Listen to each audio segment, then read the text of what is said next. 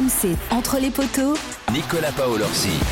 Salut à tous, nouvel épisode d'Entre les poteaux, votre podcast quotidien sur la Coupe du Monde. Je vous le rappelle, hein, on est avec vous jusqu'au jour de la finale. Il faut en profiter encore euh, un peu plus d'une semaine avec un épisode quotidien d'entre les poteaux. Aujourd'hui, on voulait encore se focaliser sur notre 15 de France. Il y a beaucoup de questions qui se posent après l'élimination de, de nos Bleus. On va se pencher sur le jeu, sur le projet sportif du 15 de France. Que doivent améliorer les Français pour être encore plus performants? Quels axes d'amélioration on peut avoir sur le terrain pour décrocher le titre dans 4 ans? Parce que oui, on se projette loin, mais c'est désormais ça l'objectif. Pour en parler, un ancien membre du staff des Bleus en 2011, ancien DTN et actuel directeur sportif de Clermont, Didier Retière. Bonjour Didier.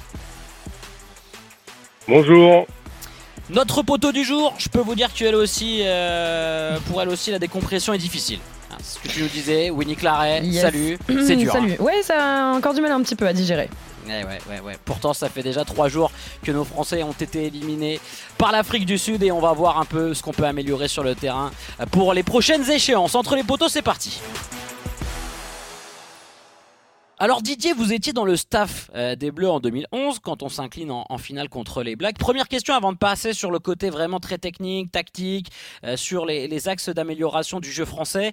Comment ça se passe quand on vit un tel traumatisme, Didier? Alors c'est forcément différent pour les Bleus de 2023 parce que c'est un quart de finale où vous étiez allé au bout de la compète. Mais qu'est-ce qu'on ressent quand euh, tout s'arrête du jour au lendemain? Alors nous, oui, c'est vrai qu'on était dans des, des circonstances très différentes. En plus, on, on avait abordé la coupe, du- Monde euh, sans être réellement favori. Enfin, on, a, on était un peu dans la situation de celui qui, qui n'avait rien à perdre. Donc euh, voilà, malgré tout, la frustration a été énorme parce que parce que cette Coupe du Monde, euh, ben, on la prépare pendant très longtemps et, et on y met énormément d'énergie. Il il y a beaucoup d'émotions dans le groupe, dans le staff et et c'est vrai que ben, quand on réussit pas, euh, on, repasse tout en boucle, on essaye de, de se redire mais qu'est-ce qu'on aurait pu faire autrement, qu'est- qu'est-ce qu'on a bien fait, qu'est-ce qu'on n'a pas fait? Enfin voilà, c'est assez assez euh, difficile. Et donc euh, j'imagine là que évi- évidemment c'est bien pire et pour le pour le staff et pour les joueurs. euh, voilà, c'est beaucoup de temps de travail, euh, beaucoup d'espérance de tous, beaucoup d'énergie. Et oui, et, le pire, ça va être, euh, je pense, de, de voir ces matchs qui vont continuer à se jouer euh, sans eux, quoi. Et ouais, ça, je pense que ça va être une semaine assez terrible pour eux.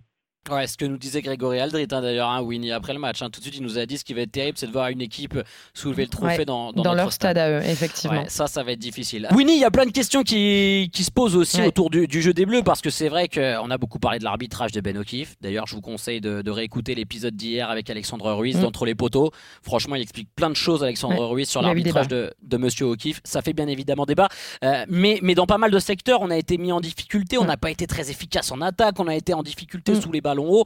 Bref, euh, il y a vraiment quand même de gros axes d'amélioration euh, sur le terrain pour ces Bleus-là. hein. Dans les couloirs, au niveau de, de nos ailes, Damien Penaud, Louis Bielbiarré particulièrement, euh, qui ont subi sous les ballons hauts, tu le disais, dans les rucks, on a été très contestés.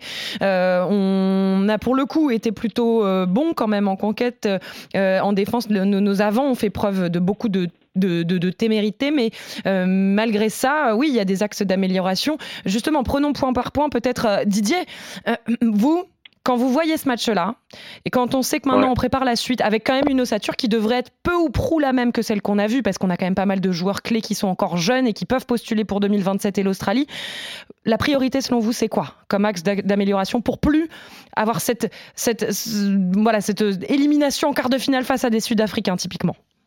Bah, c'est un peu compliqué comme question, mais bah, moi, il y a deux choses qui me, qui me, qui me semblent im- importantes. Euh, évidemment, c'est, euh, je pense qu'on a, on avait, on avait quasiment jamais été dans la position d'un favori Mhm.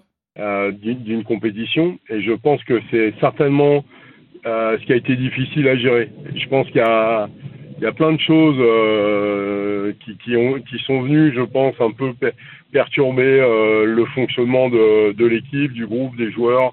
On a vu des joueurs extrêmement sollicités par les médias, par, euh, par euh, la publicité, euh, qui sont devenus euh, un peu plus célèbres. Et donc, je pense que tout ça, ça a généré une sorte d'ambiance, d'atmosphère autour de l'équipe qui, leur a peut-être fait oublier que qu'ils étaient en mission quoi. Que ça devait être avant tout un commando. C'était le c'était le titre que que jamais personne au rugby a gagné et, je pense que on, s'est laissé bercer un petit peu par la réussite qui était qu'ils ont su se créer, qu'ils ont su mettre en place, qui, qui ont fait qu'on ait une équipe qui est très très respectée aujourd'hui.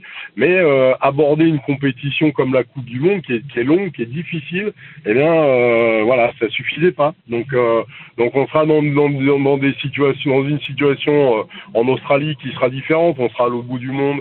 Ouais. Il y aura certainement un peu moins de pression. Euh, voilà, mais ça c'est mon, mon premier mon premier retour. Et, Didier, est-ce que euh, sur, sur, le plan du, du, jeu, on a vu que pendant ces quatre, euh, quatre années de, de, mandat avec Fabien Galtier, euh, on était dans un jeu de dépossession, on essayait de pas trop avoir le, le ballon.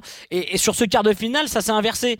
c'est nous qui avons dominé, c'est nous qui avons eu le ballon, on a eu des occasions pour marquer et, ça, et au final, on s'est fait prendre à notre propre jeu. Est-ce qu'il n'y a pas eu finalement dans, dans l'identité de ce que proposaient les buts depuis, depuis 4 ans, est-ce qu'on s'est pas planté pour ce, pour ce quart de finale?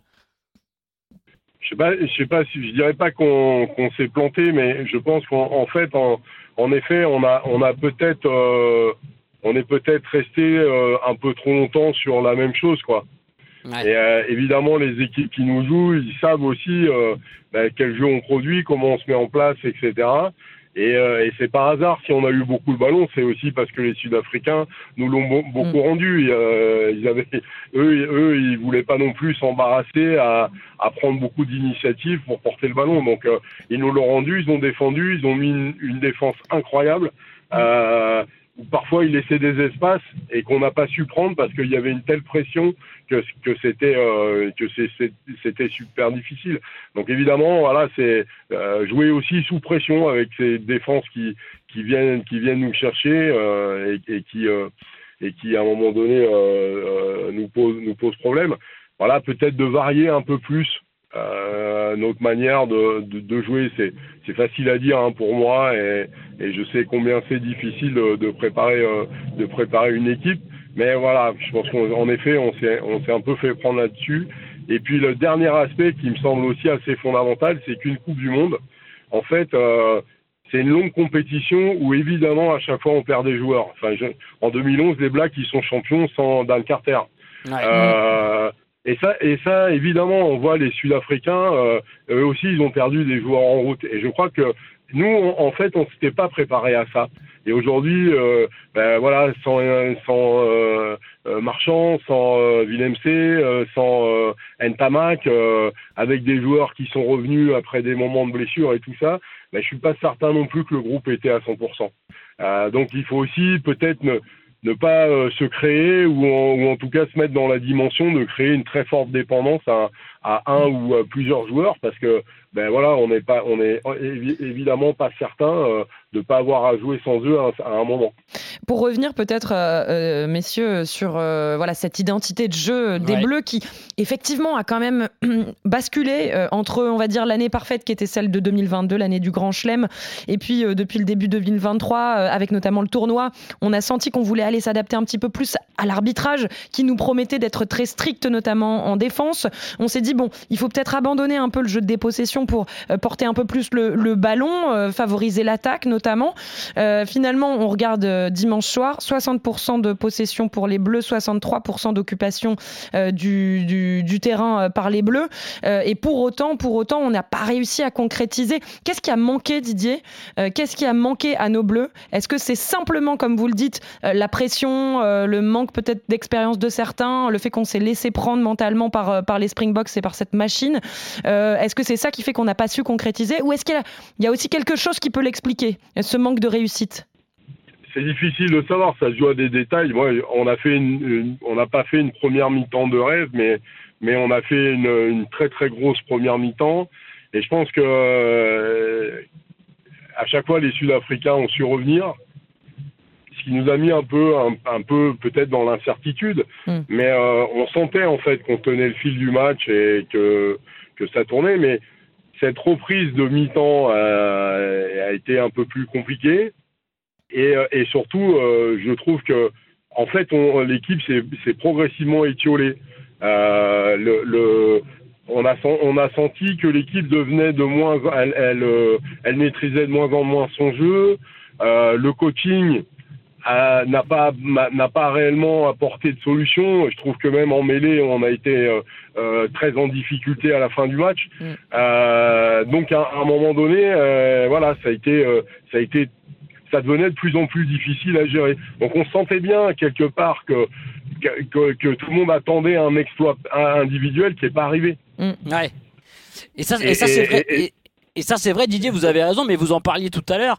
Euh, Winnie, on, a senti que l'impact du banc, et c'est vrai que c'est un des discours forts de Fabien Galtier depuis 4 ans, les finisseurs, euh, ceux qui doivent terminer mm. les matchs, ils sont aussi importants que, que, ceux qui démarrent.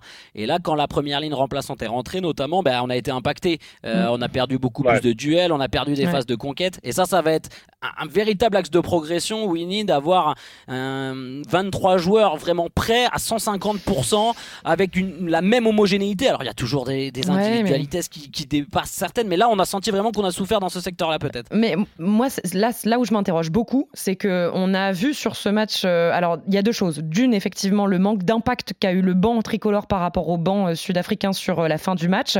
On a eu effectivement un Reda Wardy, un Dorian Aldeguerri, un Pierre Bourgarit qui ont subi quand ils ont remplacé la première ligne titulaire en mêlée. et mais moi, ce qui m'interroge, c'est que d'habitude, on salue, ça fait des mois qu'on salue la profondeur de banc de cette équipe de France, ce qu'a réussi à constituer le staff, tricolore, c'est justement qu'à force bah, de s'entraîner à 42, on a impliqué des joueurs depuis longtemps qui, même s'ils ne sont pas titulaires, ils ne sont pas cadres, ils sont quand même au niveau international. Et pourtant, dimanche soir, on n'a pas vu ça. On n'a pas vu cette profondeur de banc. Tout le monde le saluait. Didier, je ne sais pas ce que vous, vous en avez pensé, mais moi, j'étais très étonné justement de voir le manque d'impact des finishers, comme dit euh, Fabien Galtier.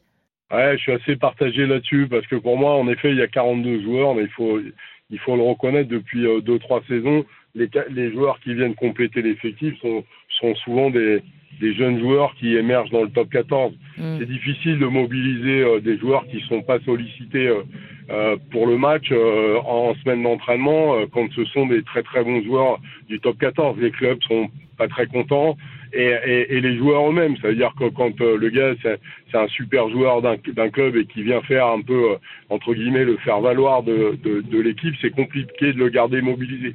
Mm. Donc en fait la tendance elle était comme ça au début au début du, du de des quatre ans. Et puis progressivement, elle est devenue. Euh, en fait, la réalité, c'est que les, on avait plutôt des jeunes sparring partners qui étaient ravis d'être là pour se mesurer à peu près au, niveau international, mais c'était pas des joueurs qui euh, euh, dans les dans les dans les SME qui n'étaient pas vraiment compétitifs pour cette équipe de France.